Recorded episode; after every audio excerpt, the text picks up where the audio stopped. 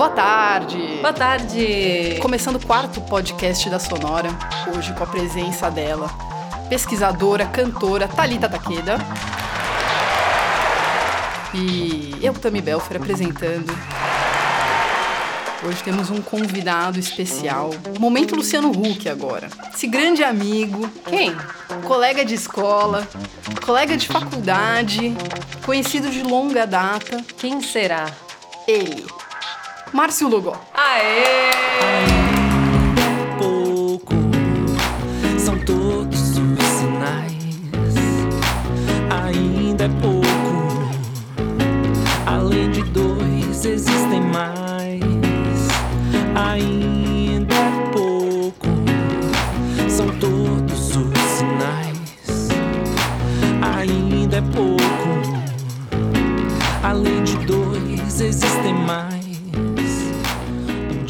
Maravilha. Então vamos começar agora essa série de perguntas para desvendar o que você tem feito nos últimos anos. Bora. Márcio, você tem três discos lançados e uma coisa que me chamou a atenção foi ah, o título dos três discos. São sempre títulos marcantes. Existe alguma relação da criação das músicas de cada disco com o título deles, como se existisse um norte conceitual algum tipo de roteiro que você seguiu pensando na criação de cada um deles? Ah, sempre tem, né? Assim, os dois primeiros discos, que, que chamam Desacelera e Liberdade Aparente, são discos que vieram de nomes de música, né? Que tem no disco. Mas são as músicas que eu acreditava naquele momento serem as que melhor representassem ali, que melhor representavam o, o, o disco em si, sabe? Tipo, trabalho tanto, na, tanto no, no, no lado musical quanto no, la, no lado de poesia, assim, né? É, sobre o que, que eu falava nos, nos discos. Esses dois primeiros discos são, são discos que têm um lado social, um lado, um lado de crítica social bem forte. E eu acho que o desacelera, né? O desacelera é para as pessoas isso, né? Para a gente desacelerar. E, e o liberdade aparente também tem esse lado da crítica social, né? De que a gente acha que é livre, mas na verdade a gente só segue o padrão que é ensinado pra gente e apesar, apesar da gente achar que a gente tem uma, um certo, certo livre-arbítrio assim, na verdade a gente não tem, né?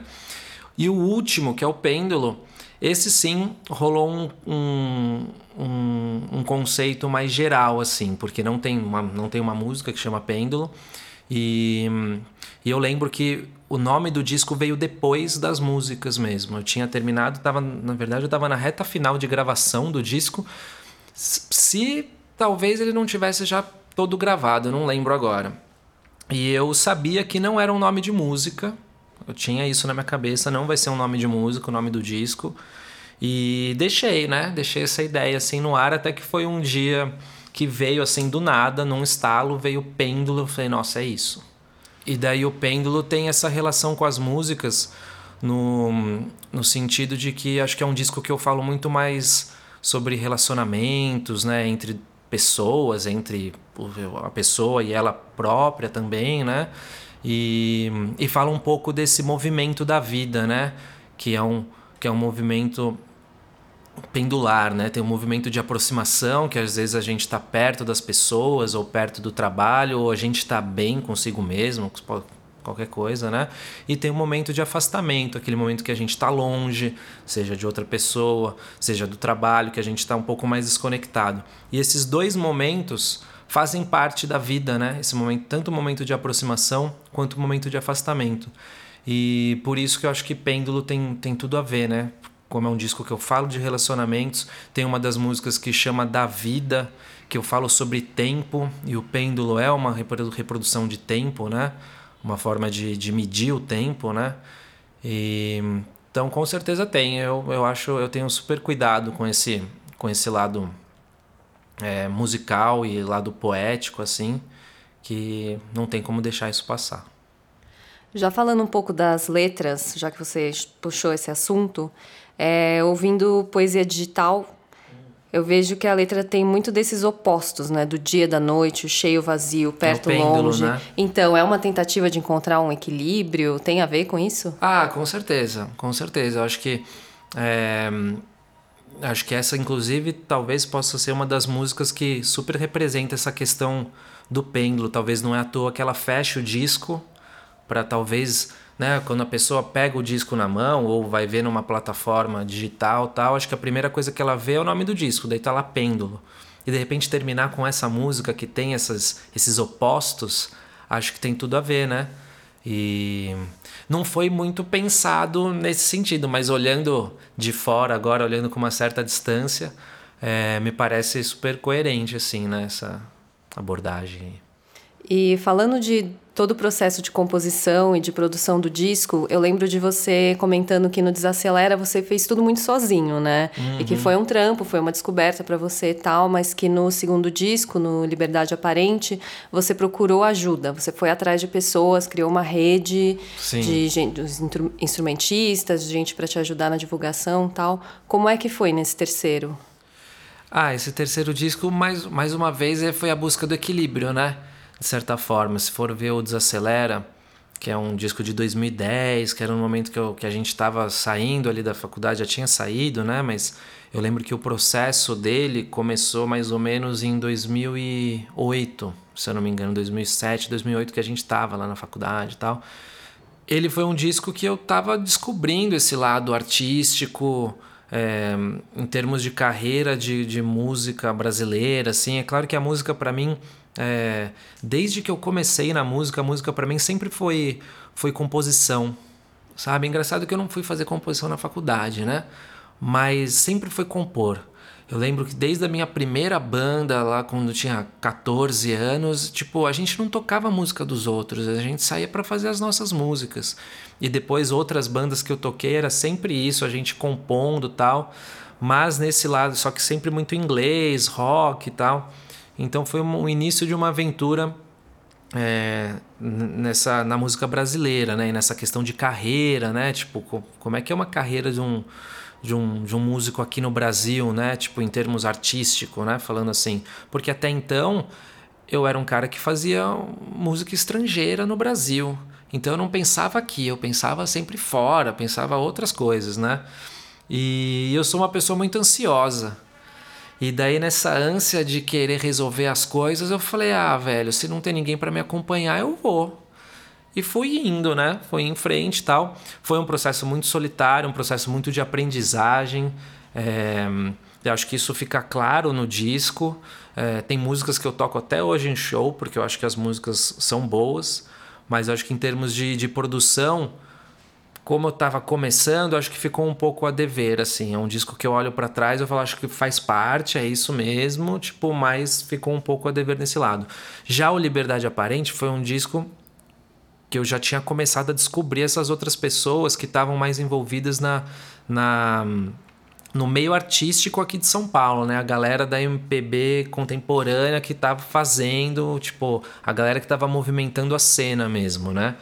E daí foi o inverso, passou de um disco primeiro super solitário para um segundo disco que tiveram mais de 30 músicos. Né? No, no, no- acho, que, acho que são 10 faixas, cada uma das faixas acho que a gente não repete a formação em nenhuma delas. É um batera ali, outro batera aqui, é, tirando eu que estou em todas, e o Rafa Moraes, que é o produtor, que toca guitarra e toca alguns outros instrumentos que também está em todos, acho que não tem mais nenhum outro músico que, que ficou todos os, todas as músicas com a gente. E o Pêndulo foi realmente esse equilíbrio. Não é nem sozinho, eu fiz de novo essa parceria com o Rafa, e também não tem 30 músicos. Mas ainda assim é um disco, é um equilíbrio entre os dois pontos, só que ainda assim é um disco de estúdio. É um disco que a gente vê que tem. é, as, as faixas são, são pensadas individualmente, né? Tipo, em termos de arranjo, termos de instrumentação, são bem singulares cada uma da outra, assim, né? Então, tipo, foi um ponto de equilíbrio nesse, nesse momento mesmo, musical, de produção do, do trabalho.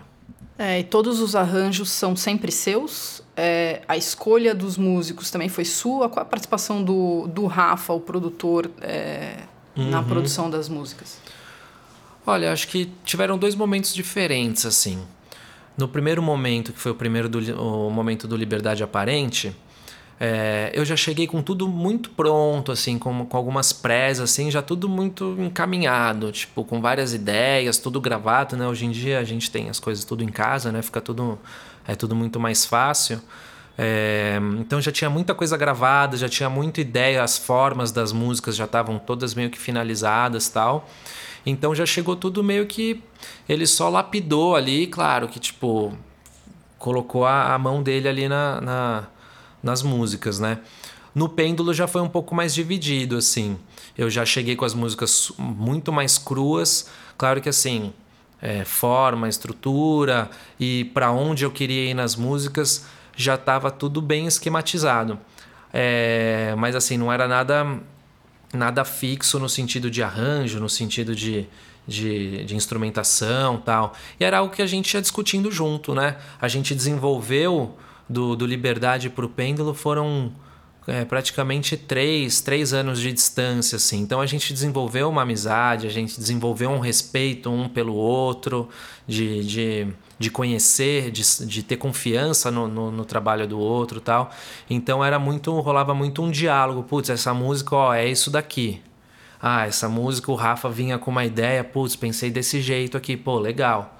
Né? Uma coisa que a gente tentava não mudar muito era basicamente o que eu já chegava fazendo na música. Claro que tinha alguns momentos que o Rafa virava e falava: Putz, meu, essa levada aí, tipo, faz uma coisa diferente aí porque não tá rolando. E daí a gente pensava alguma coisa, vinha, mostrava outra coisa para ele e tal. Mas, em termos de, de estrutura, era a forma da música, eu e o meu violão. Aí a partir, esse era o ponto inicial, né? Mas sempre rolava, tipo, esses toques, tal, de tentar, às vezes, tentar melhorar, tentar aprimorar, tal, tipo, algumas coisas que não estavam tão legais quando era só eu tocando, né? E como é que foi a escolha de instrumentação das faixas, escolha ah. de cello, synth, coisas diferentes que vocês trouxeram? Olha, o, o, o, Rafa, ele sempre foi, ele é um cara que ele gosta de explorar muito timbres, né? E ele sempre tenta fugir do convencional, né? É, tem algumas músicas, tipo, tá vindo na minha cabeça a música Passe Bem, que é a, que é a número 5 do Pêndulo, que ela tem um teminha super pop, digamos assim, tipo, que ia ser a guitarra que ia fazer e tal, que eu lembro que a gente ficou mó tempão para achar um timbre diferente para fazer, para ficar, para soar diferente, né? Então essa a gente sempre teve essa busca de, de fugir um pouquinho dos padrões na, na questão de, de timbre. E hum, na questão dos instrumentos, olha, o cello, por exemplo, que tem duas músicas, né, são as duas músicas mais acústicas do disco que elas até fogem um pouquinho do, do restante. Esse disco ele foi muito pendular, né? Tipo, a gente começou é, quando a gente começou a gravação desse disco, a gente olhou assim, a gente achando que ia ser um disco calmo, ia ser um disco mais leve, mais tranquilo tal. E no final a gente viu que foi ao contrário, porque acabou indo para um lado muito mais eletrônico. Que eu já cheguei com isso, eu falei, olha, tô ouvindo muito é, um, um, um, pop alternativo internacional, é o som que eu tô curtindo, tipo Lorde, é, James Young também, que é um cara que faz que é um som meio diferente assim tal. Tô curtindo muito essa vibe. Vamos tentar ir por aí. Então, tipo, é um disco que quase não tem bateria, né? A gente quis ir para esse lado eletrônico. Acho que essa foi a maior escolha assim de em termos de instrumentação, foi isso. A parte rítmica do disco foi muito pro lado eletrônico. A gente quis ir para esse lado. Tem, acho que tem duas músicas que tem bateria, mas é em cima de base também eletrônicas. Então, tipo, tem a base rolando e a batera é, fazendo em cima. Então acho que essa foi a principal a principal escolha em termos de instrumentação. Isso foi muito bacana porque mudou completamente o show também. Né? Quando a gente terminou o disco e falou, nossa, beleza, agora a gente tem um disco novo, vamos fazer um show novo, levantar um show novo. E daí o Rafa já não estava muito mais comigo, mas daí eu coloquei a banda nesse processo de, de levantar esse show, né? E foi que a gente trouxe as músicas antigas para esse universo também das, das batidas eletrônicas, né, dos synths, dessas coisas, tal. Tanto que daí a gente teve que comprar uma, eu comprei uma SPD, né, que você coloca os timbres lá e o cara toca. E mais da metade do show nem tem batera, tipo, o batera tá lá na batera dele, mas muita coisa que ele faz é nos no, na SPD e algumas coisas é na, é na, na bateria. É, e sobre uh, o estilo musical que você vem construindo, né? O que te fez, assim, quando a gente se conheceu, você era um roqueirão Uhum. assumido, né? Sim.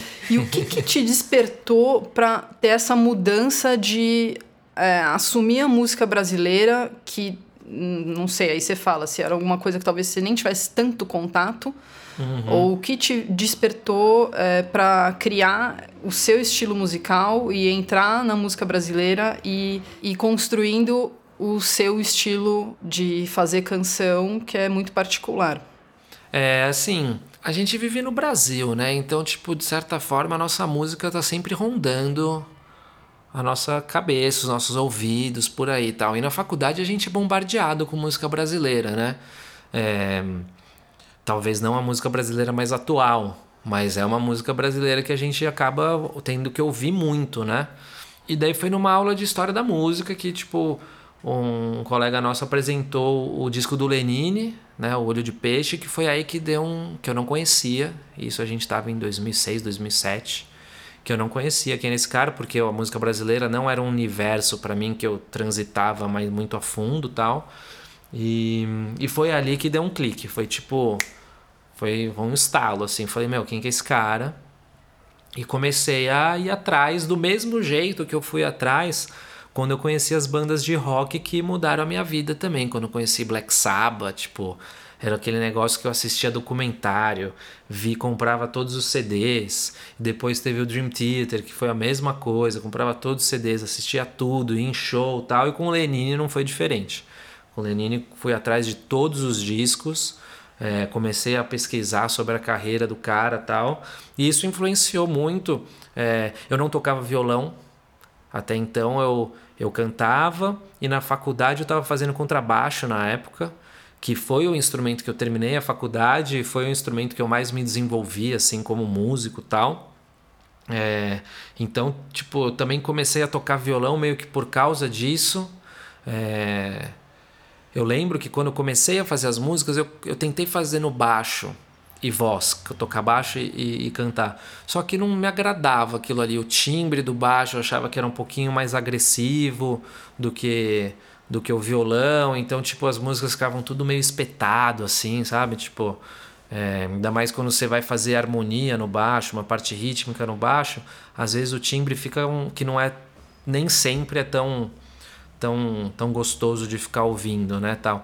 E daí eu acabei indo pro violão mesmo, não teve como. Daí eu tentei ainda passar as, as coisas que eu estava começando a criar no violão para alguns amigos, só que daí eu vi esses amigos tocando, eu falava, putz, o cara é um violonista muito melhor do que eu, mas eu tocando isso daí fica muito mais legal do que ele. Porque eram coisas que eu criava e não eram muito convencionais, né? Tipo, é, é, eu tenho uma. Eu vim do rock, né? O rock é, um, é uma escola de riffs, né? Tipo, claro que existem bandas de rock que tem muito é, coisa de, de, de, fazer levada mais comum tal e, e, e, fazer a música em cima disso tal, mas a minha escola do rock não foi essa. A minha escola do rock era fazer uns riffs. Nossa, essa música aqui é esse riff aqui, ó, sabe? Tipo, então eu, eu transportei isso para o violão, de certa forma, e, e na, na verdade eu vi no Lenine algo que já estava dentro de mim, só que eu não reconhecia, porque tipo, o Lenine é isso, ele fala isso nas entrevistas. O Lenine ele fala: Meu, eu toco rock no violão. E, mano, você toca rock no violão, você faz os riffs no violão, você faz, você pega as músicas do Lenine e são levadas que não são convencionais. Você não pega a cifra, ó, deixa eu tocar essa cifra aqui dessa música do Lenine, você não pega saca? Tipo, a não ser as, talvez as músicas mais baladinhas você consiga fazer isso, mas de um modo geral você não consegue. Então eu me identifiquei muito ali e fui para esse caminho da música brasileira. Eu acho que hoje, é, acho que assim, já são. vou fazer quase 10 anos nessa, nesse rolê de criação de, das minhas músicas, né, das minhas palavras, das minhas, das minhas coisas tal. É, daí eu, eu acho que hoje eu tô muito mais distante, com certeza, do que eu tava. Tipo, se você pega os meus meu primeiro disco é muito próximo assim do, do Lenine tipo você pega o segundo disco também tem muita coisa do, do Lenine eu acho que o terceiro já está um pouquinho mais longe mas claro que ainda tem eu acho que o próximo vai estar tá mais longe ainda é, que daí eu vou achando o meu caminho vou achando o meu jeito de, de fazer música tal escutando coisas novas hoje em dia o que mais me influencia são os meus amigos são as pessoas que eu que eu vejo fazendo som hoje, tanto que eu praticamente, claro que admiro muito, mas eu não ouço praticamente os grandes nomes da música brasileira, eu não consigo mais ouvir, sabe? Tipo, é Chico, Gil, Lenine, são caras que, tipo, admiro demais, são foda tal, mas não é que eu paro, nossa, deixa eu ouvir o som dele. Eu quero ouvir quem tá fazendo música hoje. E isso acaba me influenciando cada vez mais para para estar tá junto com essa galera, entender mais como é que tá, como é que tá rolando essa questão da, da composição, tal. Acho que isso é isso me faz tentar dar um passo diferente, né?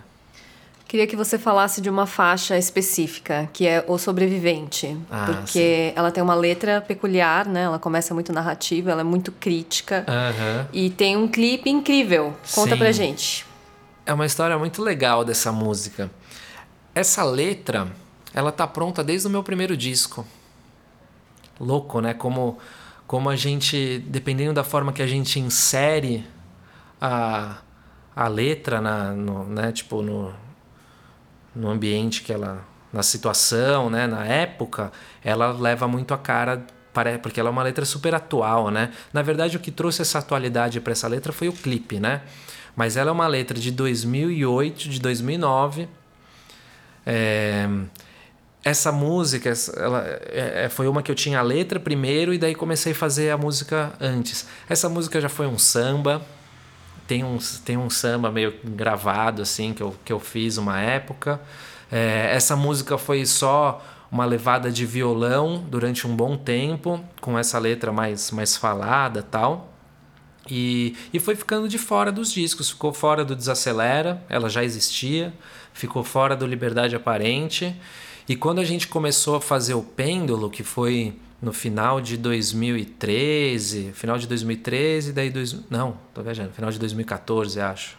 É, 2015, desculpa. Final de 2015 a gente começou a fazer o Pêndulo. A gente pegou a levada do violão, destrinchou ela para os outros instrumentos, tanto que nem tem violão nessa música. E é uma música que eu acabo só cantando. E o clipe que trouxe essa atualidade para ela, né? Porque o clipe fala da, da, questão das manifestações, né? Mostra as manifestações, o clipe mostra a questão do, do Temer, né? Tipo, nosso presidente aí atual, né? E, e mas são, são coisas que não foi antes de, das, das grandes manifestações de 2014, né? Foi muito antes do Temer assumir também a presidência, só que é uma música que tem essa, esse caráter crítico, né? Que ele, ela narra a história de, de uma pessoa basicamente se ferrando na vida, né? Tipo, com, com o sistema contra ela, né? O sistema massificando o, o pensamento, as ideias dela e o sistema contra ela. E, e, infelizmente isso é o que acontece há muito tempo aqui no Brasil, né? É, então essa questão da, da atualidade vem por causa do clipe. É uma coisa triste, né? Porque a gente pega músicas, sei lá, de Renato Russo, músicas de, de várias músicas de diversos artistas que a gente escuta, nossa, parece que o cara fez ontem. E essa é um caso desses, que, tipo, infelizmente ela vai ficando cada vez mais atual, né? Tipo, espero que um dia essa história mude, né? Mas quem que fez o clipe? Quem que ilustrou? De onde ah, veio o roteiro? O clipe, o clipe é, eu, eu queria fazer uma animação, não sei porquê. Na verdade, eu nem lembro se era animação, mas eu comecei a pesquisar na internet. Eu, como artista independente, né? Tipo, meio produtor, meio um pouquinho de tudo. Eu comecei a pesquisar na internet e eu fui pesquisar os vencedores daquele. Daquele. Show do milhão. Não. do, do festival que tinha no MIS, do Clipes e Banda. Não, Não. do Clipes e Banda. É um festival de, de clipes do MIS. Que eles pegam músicas de três artistas que estão em evidência ou já mais conhecidos tal. E fala, galera, quem quiser fazer um clipe para essas músicas, pode fazer tal. E o vencedor, né, vai ganhar uns 5 mil reais, sei lá quanto é que era. E, e né, vai ter o clipe lançado aqui e tal. E eu comecei a pesquisar essa galera. Não só os vencedores, na verdade, né? Porque a gente sabe que nem sempre os vencedores são as pessoas mais interessantes, mais criativas tal.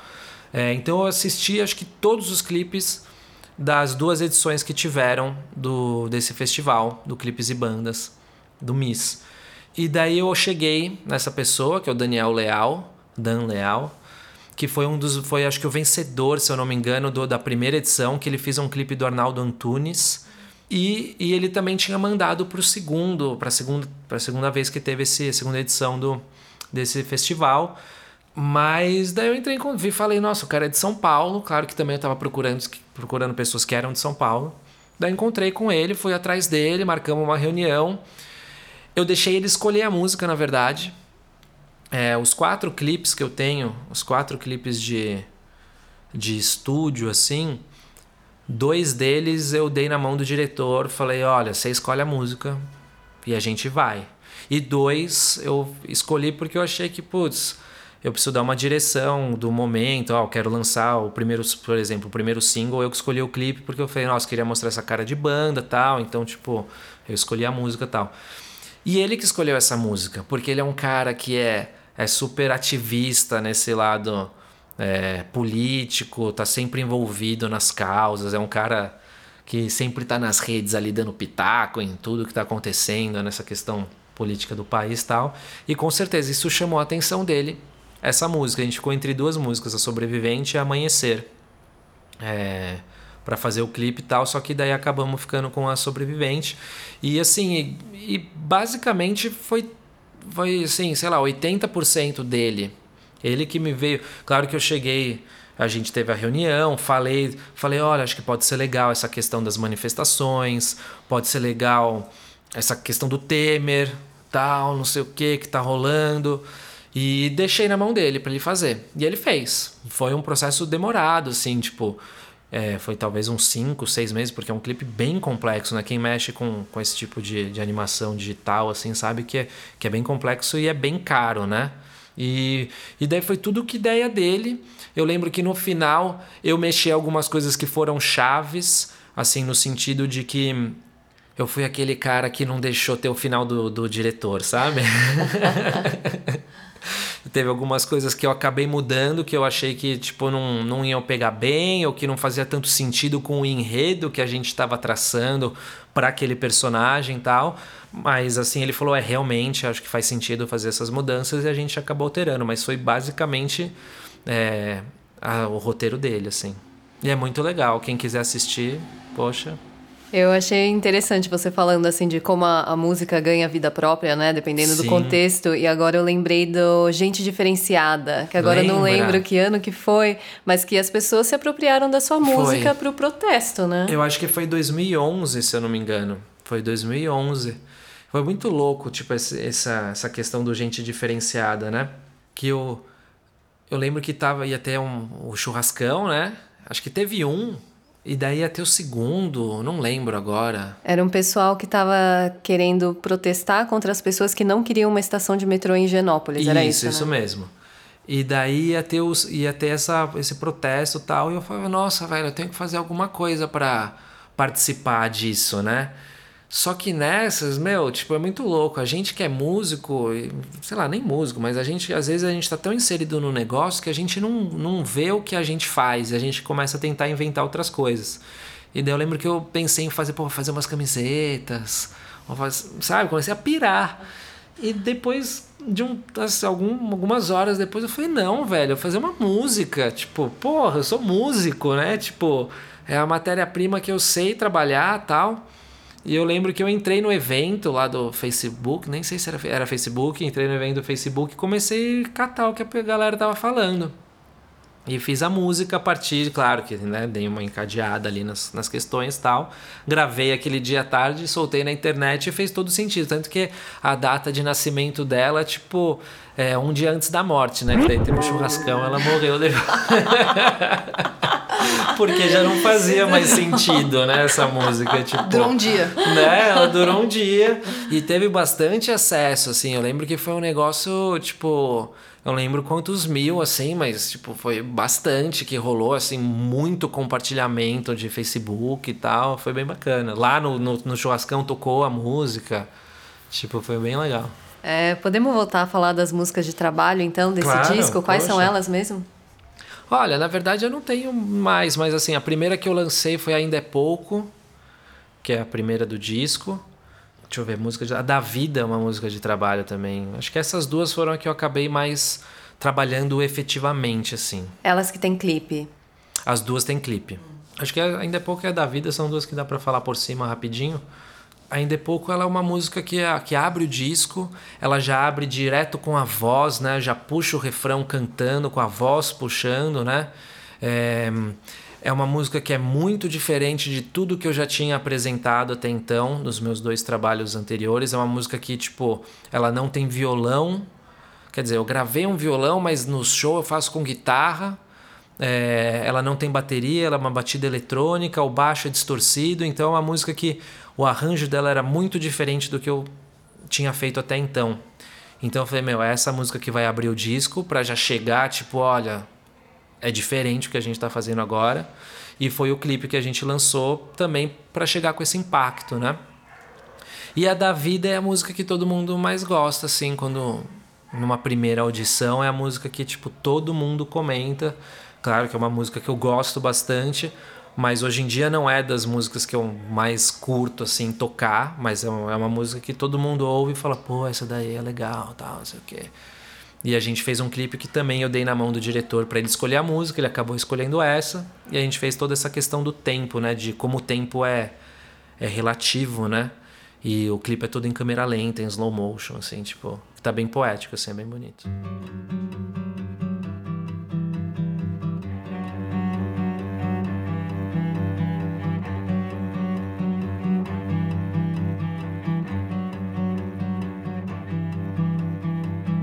Quanto tempo leva pro asfalto o sol tocar? Quanto tempo falta pra essa rua calma acordar e a cidade despertar?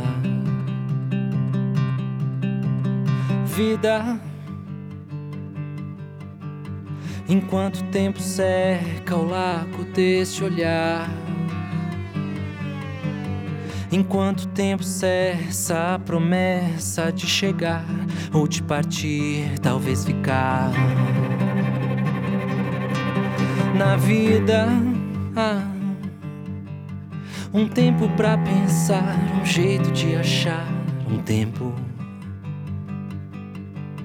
Um tempo sem pensar, um tempo pra parar, o tempo.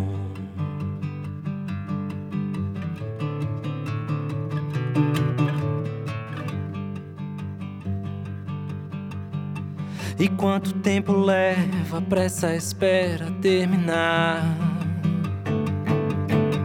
E quanto tempo leva até você me encontrar e lado a lado começar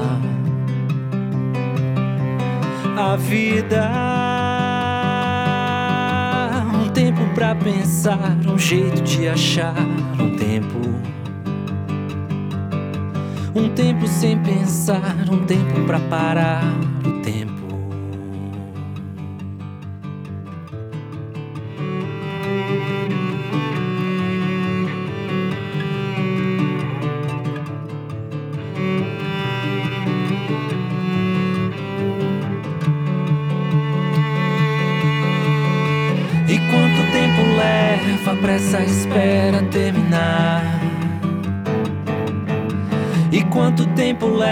até você me encontrar e lado a lado começar a vida? Um tempo pra pensar, um jeito de achar, um tempo. sem pensar, um tempo para parar o tempo. Um tempo para pensar, um jeito de achar um tempo. Tempo sem pensar, tempo para parar o tempo.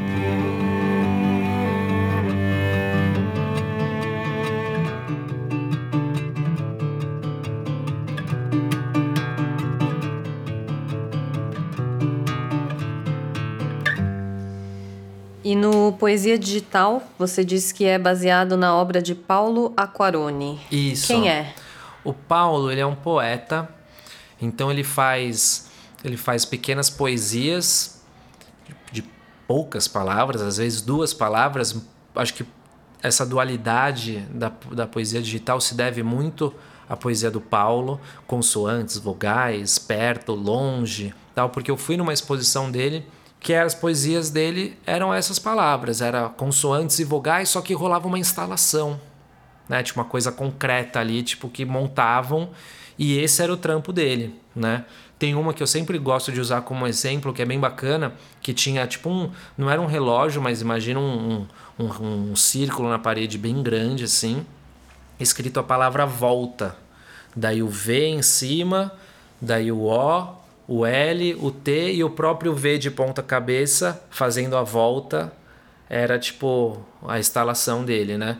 E, e esse é, essas são as sacadas dele, né? Tipo, o próprio V de ponta cabeça vira o A num negócio que dá uma volta. Né? Então ele tinha muito disso. E eu, eu, lembro que eu saí dessa exposição muito inspirado. Eu falei, nossa, velho, muito inspirador isso daqui. Saí, fui para casa, fui atrás do trampo dele. Daí o site dele é todo interativo, que você brinca com as poesias dele, que você clica lá, daí muda alguma coisa tal. E eu peguei essa música, tipo, 90% das palavras que estão nessa letra são obras dele.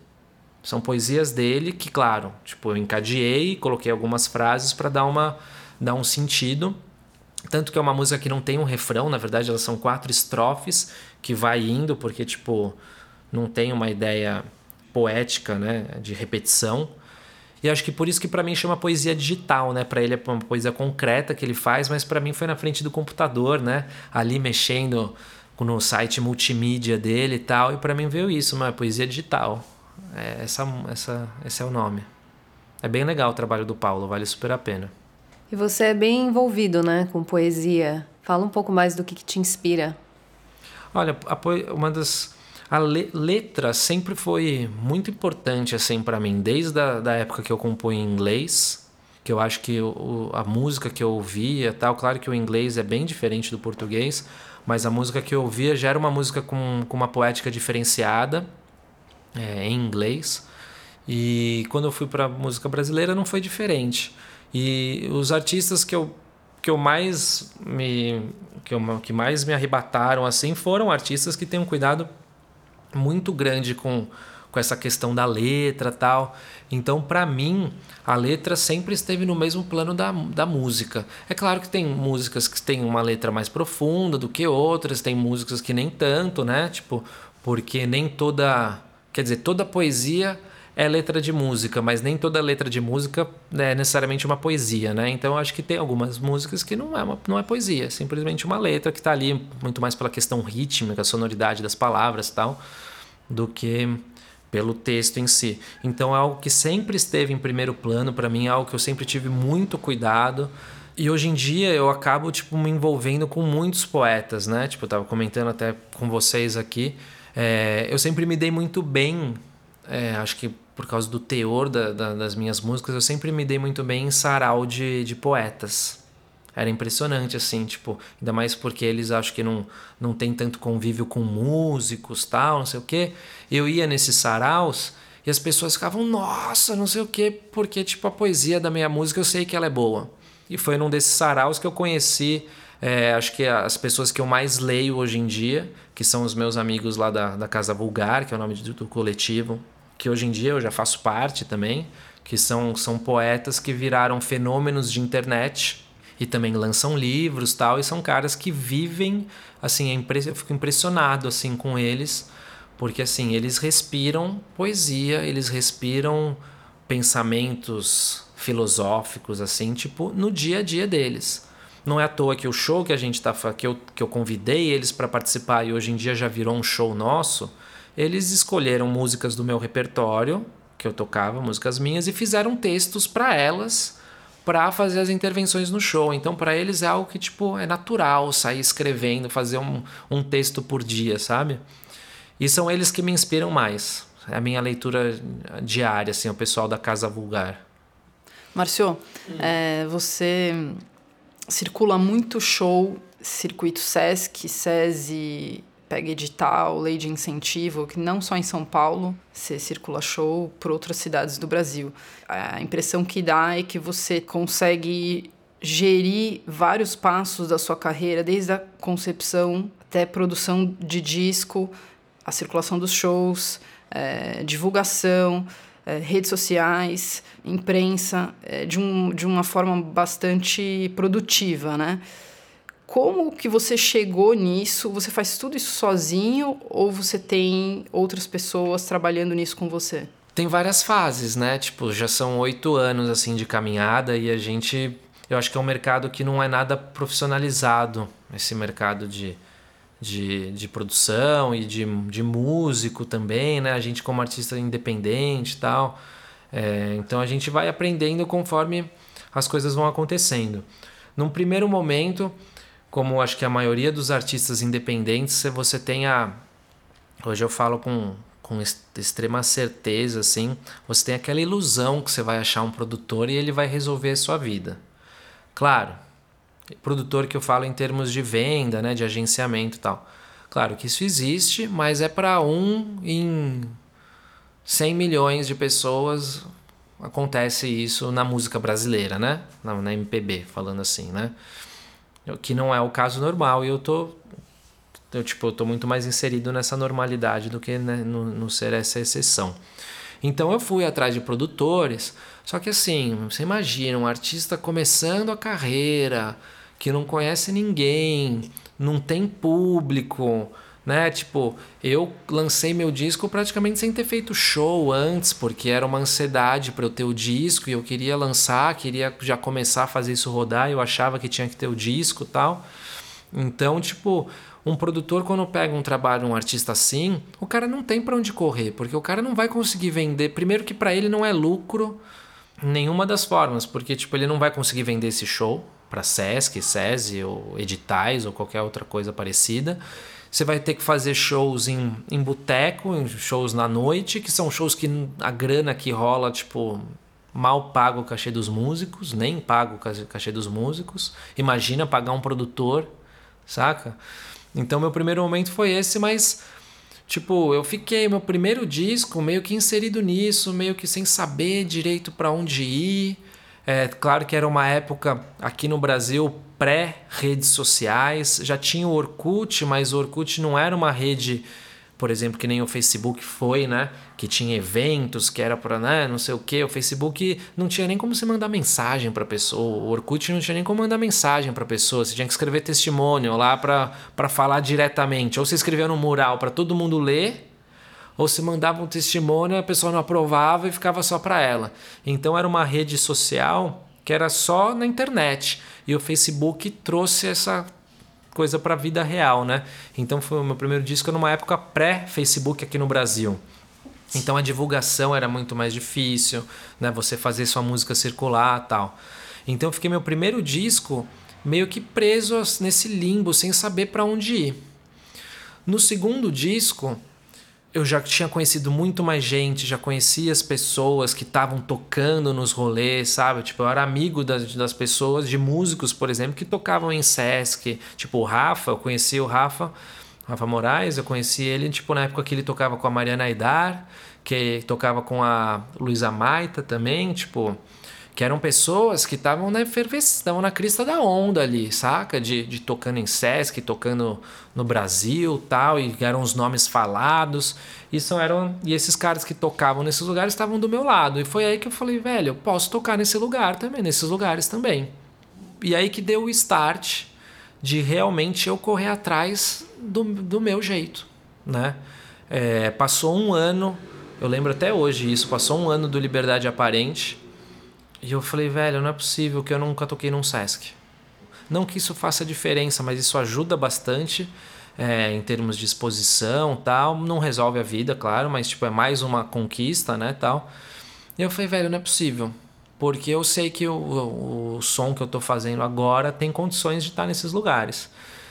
E eu comecei a ir para os Sescs. Eu lembro que eu fui para Ribeirão Preto, eu fui para Sorocaba, pegava o carro e ia. Fui para Piracicaba, fui para São Carlos. Às vezes arranjava um show num boteco, alguma coisa pequena perto, ou numa livraria que seja, para passar no Sesc e conversar com o cara, falar: olha aqui meu trampo tal. E foi aí que deu o start. Aí que eu consegui conquistar as pessoas no olho no olho. De falar, velho, olha, meu trampo é real. E esse primeiro ano do Liberdade Aparente, por exemplo, eu tava fazendo muito show. No sentido de, tipo, eu marcava e fazia do jeito que dava. Eu fiz show em Recife, lembro que eu fiz show em Recife, eu fiz show em, em Belo Horizonte, fiz show em Curitiba, tudo aos trancos e barrancos, mas já rolando, fazendo, começando a ter uma movimentação de público, Claro, coisas pequenas, mas eu tava, tipo, quando você pega, vai tocar em Recife, tem lá 40 pessoas para te ver, você fala, pô, tem 40 pessoas para me ver em Recife? Caramba. Quando você vai tocar em Curitiba e tem lá 30, 40 pessoas, você fala, pô, tem 40 pessoas em Curitiba, né? Lugares que eu nunca fui na minha vida, tipo, e, e as coisas estavam chegando tal. Então, quando eu cheguei já com um ano batalhando, correndo atrás tal, e pra, cheguei com material com olho no olho com os caras no Sesc, eu acho que daí eu consegui abrir essa porta de os caras olharem, porra, esse cara realmente está fazendo as coisas. E aí começaram, aí começou essa fase de eu fazer tudo sozinho. Tudo sozinho, claro que sempre entre aspas, mas eu, né, tipo, tomar essas rédeas da minha, da minha carreira de certa forma. E aí, conforme você vai conseguindo entrar nesses espaços, você vai conhecendo muita gente. Não necessariamente dos espaços, isso não mas, tipo, você vai conhecendo outros produtores. Aquele momento já fazia, tipo, uns dois, três anos que eu respirava a minha carreira. Eu acordava pensando na carreira ia dormir pensando na carreira. Então eu ia para shows, conhecia outros produtores, via quem produzia tais artistas, tanto musicalmente quanto de agenciamento. Via os locais que esses artistas estavam tocando pelo Brasil e falava, pô, se essa pessoa tocar lá, eu posso tocar lá. E ligava e comecei a construir isso e conhecer essas outras pessoas. Depois veio um produtor, conheci um produtor que ficou, que é um super amigo meu, que é um baita de um produtor, que é o Daniel Lima, é, que a gente começou a trabalhar junto. Daí que foi um pouquinho, foi no final do Liberdade Aparente, que ele, eu já comecei a contratar eles, ele para os shows que eu vinha fazendo, mas daí no, no final do Liberdade Aparente ele já tomou um pouquinho à frente da parte de agenciamento foi a minha experiência com, produ com, com um produtor, sendo um cara que sendo que ele é um cara espetacular, não funcionou. Mais uma vez não funcionou. Tipo, a gente pegou no começo de 2017, final de 2016, beleza, tem uma turnê do Pêndulo para sair. O nosso intuito era sair já com uma turnê com 10 shows, era o que a gente queria. Vamos botar a primeira agenda que a gente soltar, vão ter 10 shows, não sei o quê. Só que daí não rolou. Eu não sei tipo o que aconteceu de certa forma, porque é um é um mercado que ele é muito difícil de você mensurar, porque tipo você está falando de arte, né? Às vezes, tipo, de repente o disco, esse disco não pegou tanto para os contratantes, né? Sesc, SES e tal. E e daí tá mais difícil para vender, ou a situação do país às vezes pode estar tá mais complicado, pelo menos eles acabam dando muito essa desculpa de, pô, tá difícil, não sei o que e tal. E, e não funcionou. E daí foi o término dessa terceira fase, digamos assim, que foi quando começou o pêndulo tal. Apesar de não ter funcionado essa parte de agenciamento com o Daniel, ele é um cara que tem uma visão artística que eu não vejo em nenhum produtor. Então, porque ele é um cara que também, ele não é só. Ele, ele tem uma visão crítica muito forte, ele é um cara que está preocupado com a questão do show. Então, tipo, a gente, a gente teve várias reuniões antes de vamos levantar esse show. A gente teve reunião para formatar a luz junto com o iluminador. Ele é um cara que estava sempre junto. É, questão da ordem das músicas, ele sempre dando toque. Todo show, ele sempre dava um toque, pô, pô tá falando demais ó, aqui toma cuidado com essa parte, não sei o que. Então, que são coisas que eu não vejo em outros produtores acontecendo. Porque ele é um cara que está tão envolvido em todo o processo que ele acaba, no meu caso, ele acabou ajudando muito nesse lado, nesse lado artístico e o lado de agenciamento a gente não conseguiu fazer desenvolver porque tipo, não depende só da gente, não depende só dele, não depende só de mim, depende de vários fatores e daí não não vingou e acontece, faz parte. É, então acho que meu artista independente, ele tem que ter esse lado de, de empreendedor. Eu gosto, é, eu gosto muito de pensar na carreira, né? De, de, de, de, falar que, nossa, que ações que a gente vai tomar. Gosto muito de redes sociais, de alimentar as redes sociais, do contato com o público e de ir construindo isso aos poucos. Eu gosto bastante de pensar em estratégias de, de divulgação e anúncio também de internet nas redes que precisa tal. A parte de venda de shows é uma parte que, que eu não gosto, mas é necessária porque ninguém vai conseguir vender o seu trabalho tão bem quanto você. Tipo, de eu só me vendo, tanto que eu não vendo outros artistas. Eu lembro que nessa época que eu tava vendendo muito, circulando muito, que eu ainda tô, mas antes, hoje, hoje em dia eu tô com um Proac que eu consegui captar, não sei o que, então os shows, praticamente metade dos shows desse primeiro ano foi pelo Proac, do, do Pêndulo, né? E, mas na, antes disso eu tava fazendo muito show em Sesc e tal. E chegava artistas para mim, pô, quero que você me venda também e tal. E sabe quando você não consegue? Você fala, putz, velho, eu não consigo. Não consigo. Tipo, eu sei que eu sou bom nisso, mas eu sou bom porque eu faço pra mim. Então eu consigo dar esse sangue a mais. Eu não tô fazendo pela grana de fechar, eu não tô fazendo porque eu gosto de, de desse trato para vender um show, não sei o que. Eu faço porque a finalidade é fazer minha carreira andar, né? E daí essa foi a quarta fase, a quarta fase, acho, né, sozinho de novo, quer dizer, com o produtor e daí sozinho de novo, que é onde eu me encontro agora. É, que eu tô num momento que eu tô repensando muitas coisas na minha carreira. Eu acho que entra um pouco esse lado de, de, de gerenciamento de carreira agora, né? Tipo, porque assim, já são oito anos de caminhada eu vi o quanto cresci, mas a gente sempre quer crescer mais. E daí você tenta falar, bom, tem, eu já sei o que funciona, já sei o que não funciona. O que, que eu posso fazer para tentar melhorar, né? Tipo, tá super difícil vender show hoje em dia. É claro que eu consegui o, o projeto e tal, então é, uma, é, um, é um ponto facilitador, mas está rolando uma dificuldade de fazer circular. É, sendo por vendas em Sesc e tal, mas daí isso faz a gente é, tem aquela aquela aquela aquele ditado, né, time que está ganhando não se mexe, na verdade isso daí não existe, né? Na verdade, o time que está ganhando, você tem que estar tá sempre um passo na frente para ir se aprimorando, né? E eu acho que eu fiquei um pouco.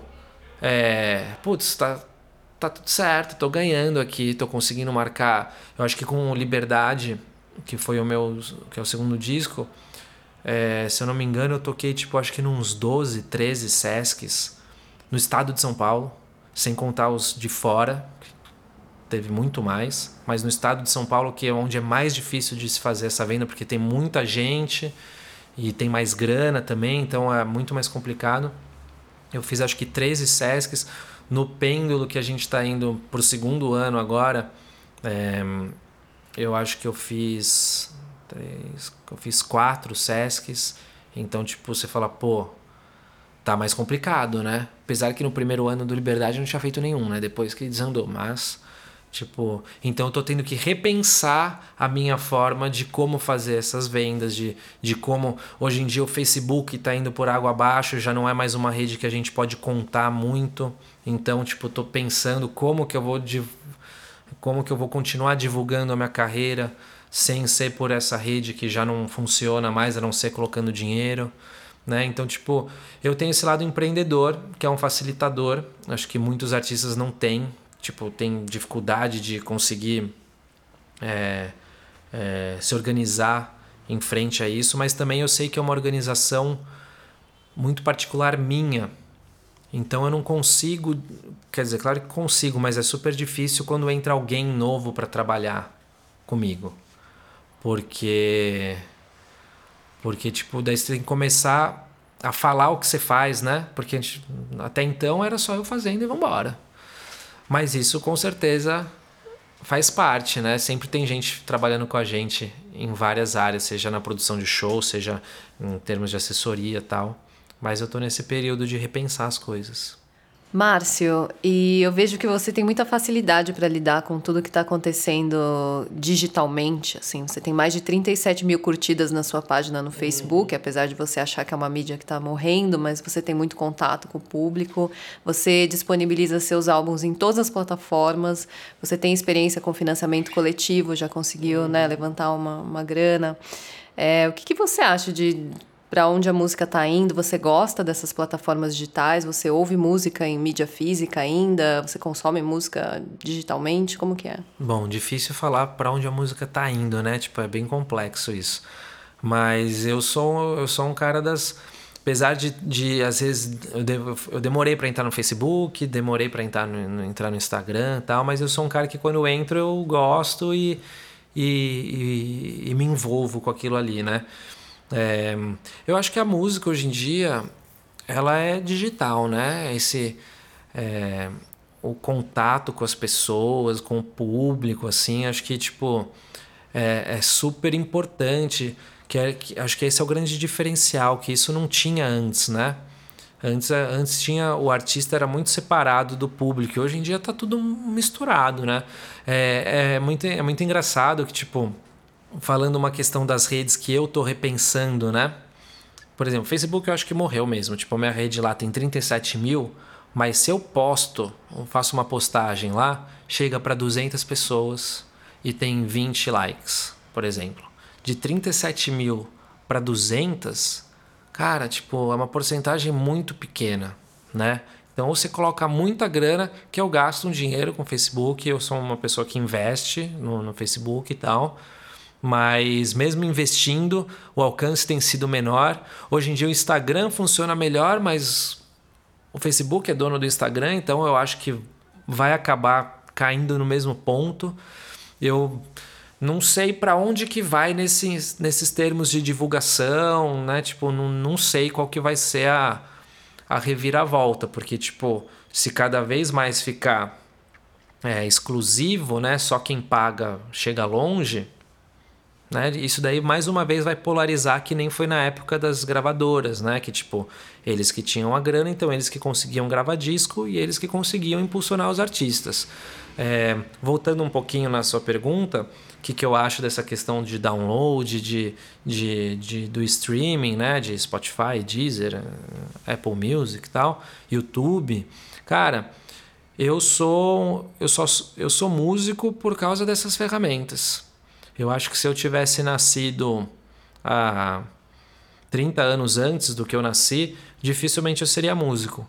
Porque os músicos que teriam chance seriam os músicos que, tipo, estavam na hora certa, no lugar certo e eram muito bons. Que não é o que acontece comigo hoje em dia. Eu tô aí batalhando, tipo, buscando o meu espaço tal. Então, tipo, eu não posso reclamar porque se não fosse isso, eu não estaria fazendo música. Se não fosse o desenvolvimento da tecnologia, né, da, da, da questão de gravação e tanto da questão de divulgação da música, de ser, você conseguir mandar a sua música é, para o mundo inteiro com um clique. Hoje em dia, você com um clique não, mas com cinco cliques você manda a sua música para o mundo inteiro, né? Antigamente você tinha que ter uma gravadora que ia distribuir esse material, não sei o que tal. Então, tipo, eu nem posso reclamar, porque se não fosse isso, não... eu não seria músico. Eu ia perguntar se você ouve música nessas plataformas. Ah, eu só ouço nessas plataformas. Engraçado que eu cheguei aqui, né, para hoje dando os meus CDs, perguntando vocês ainda ouvem CD, porque eu não ouço mais, tipo, e eu ouço no Spotify. A minha rotina é eu acordo de manhã, tomo meu chá, ligo o computador, Daí, uma das primeiras coisas que eu faço é entrar no YouTube. Eu abro o YouTube, vejo uns vídeos. De manhã é o, é o, o tempo que eu deixo para eu estudar, tal, não sei o quê. Começo ali meu dia, vendo uns vídeos no YouTube. Márcio, você comentou que você já não curte mais ouvir um som tradicional, os grandes cantores e compositores, é, e que você procura ouvir mais as pessoas que você conhece e arti artistas independentes. Quem que são essas pessoas? Bom, primeiro assim, o que eu falei dos artistas consagrados é com todo respeito, assim, são pessoas que, que fazem muito parte do meu rolê, né? E inclusive, tipo, tocaria com elas numa boa, assim, são pessoas que eu admiro muito, mas é um som que já não, não sei, tipo, a maioria já não faz tanto o meu o meu paladar, assim. Cara, eu ouço Tô falar as primeiras coisas que vem na minha cabeça, tá? Maglore é um som que eu tenho ouvido bastante. Castelo Branco. Conheci recentemente um cara que chama é, James Bay, que daí é internacional, popstar, não sei o que, super ultra conhecido, que eu não conhecia. E achei espetacular. Esse foi o último que eu ouvi. E falei, nossa, quem que é esse cara? E daí fui atrás e tô, tô conhecendo o trampo dele, assim, de ver entrevista, de ver vídeo, ver show, tal, não sei o quê. Tem o Capela, que é uma banda que eu já toquei várias vezes, que é um, é um trio que eu gosto muito.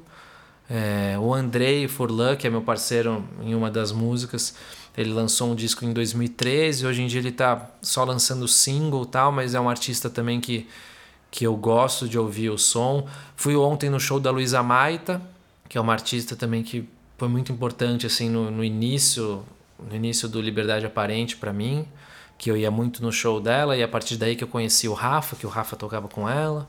É, é uma artista que eu acho muito interessante. Dani Black eu ouço bastante. E o que, que você tem de gig marcada aí pra gente assistir? E para vocês assistirem, nossa, não tenho nada em São Paulo. Não vai dar ingresso pra gente? Não, sempre dou. Quando vocês quiserem. Mas os próximos cinco, seis shows são fora, no interior, interior de São Paulo. Daí depois eu devo fazer. Tenho Vitória, tenho Curitiba. Eu acho que em São Paulo mesmo deve ter só no final do ano. Estamos tentando marcar. São Paulo tá uma praça difícil e assim, eu tenho tocado pouco aqui. Eu fiz essa escolha que não sei se é, se é correta tal, mas eu toco, claro que é a cidade que eu mais toco ainda, eu toco quatro, cinco vezes no ano. Esse ano eu já toquei três. Mas entre tocar um monte de vezes aqui e tocar pelo Brasil inteiro, eu prefiro tocar pelo Brasil inteiro. Então eu acabo indo para esses outros centros aí. Mas quando eu tiver, eu aviso vocês. E para quem quer te achar, quais são as redes sociais? Tem agenda no site? Como é que é? Tem agenda no site, é, marcelugol.com. De lá você consegue ir para todas as plataformas, tanto para o Facebook, para o Instagram, para o YouTube. E basicamente todas as redes minhas é barra Márcio Lugó, que é L-U-G-O, tirando o Facebook, que é Márcio Lugó Oficial. Você já encontrou o, o seu perfil não oficial? Já é o meu pessoal.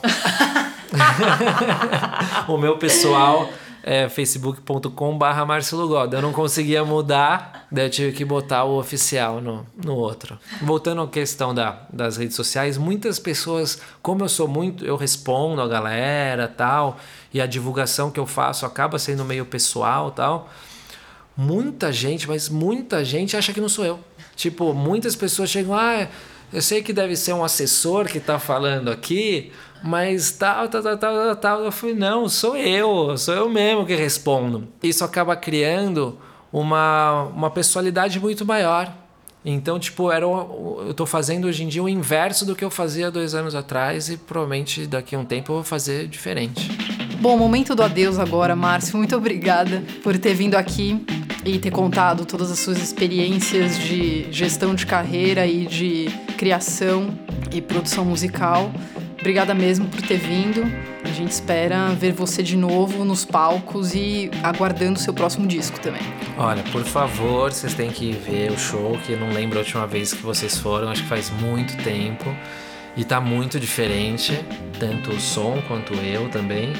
É, e poxa, eu que agradeço, que é sempre muito gostoso quando a gente chega num lugar para conversar sobre, sobre a nossa carreira tal e os entrevistadores, né, as entrevistadoras sabem do que estão perguntando, né? E daí a gente consegue dar um passinho além da superficialidade da, da vida. Bom, então para quem se interessar mais sobre as nossas produções ou quiser mais informações sobre esse podcast, é só seguir a gente no Instagram sonora br. A cada semana um novo convidado. Então, até semana que vem.